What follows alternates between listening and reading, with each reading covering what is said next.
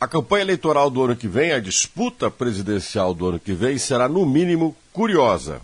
Se pensarmos em três candidatos que já estão aí, não oficialmente declarados como candidatos à presidência da República, mas são, todo mundo sabe, é só deixar o tempo correr.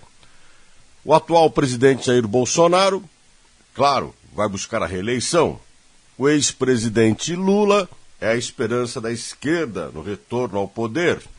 E o ex-juiz e ex-ministro Sérgio Moro já declarou que está à disposição para o país. Haverá concorrência entre os três. Aqui uma fala que não é originalmente minha, de Tiago Valenciano, comentarista inclusive de política aqui na CBN. Ele diz que nós teremos a disputa entre o que mandou prender, o que foi preso e o que demitiu o ex-patrão. Ou seja, Jair Bolsonaro demitiu Moro. Moro mandou prender Lula. E Lula acusa Moro de ter cometido uma injustiça e Bolsonaro de ser um demagogo. No final das contas, os três devem captar a atenção do processo eleitoral do ano que vem.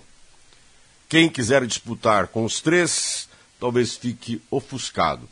É uma concorrência difícil, de peso. Entre os três, qual deles? Vamos depender muito do desdobramento das coisas.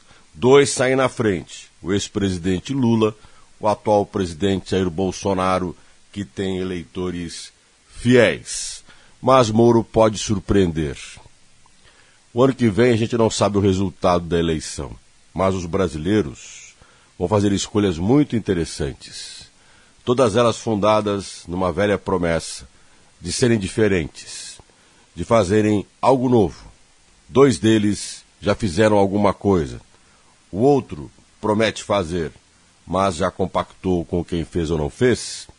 Já agiu e mandou prender, mas está solto.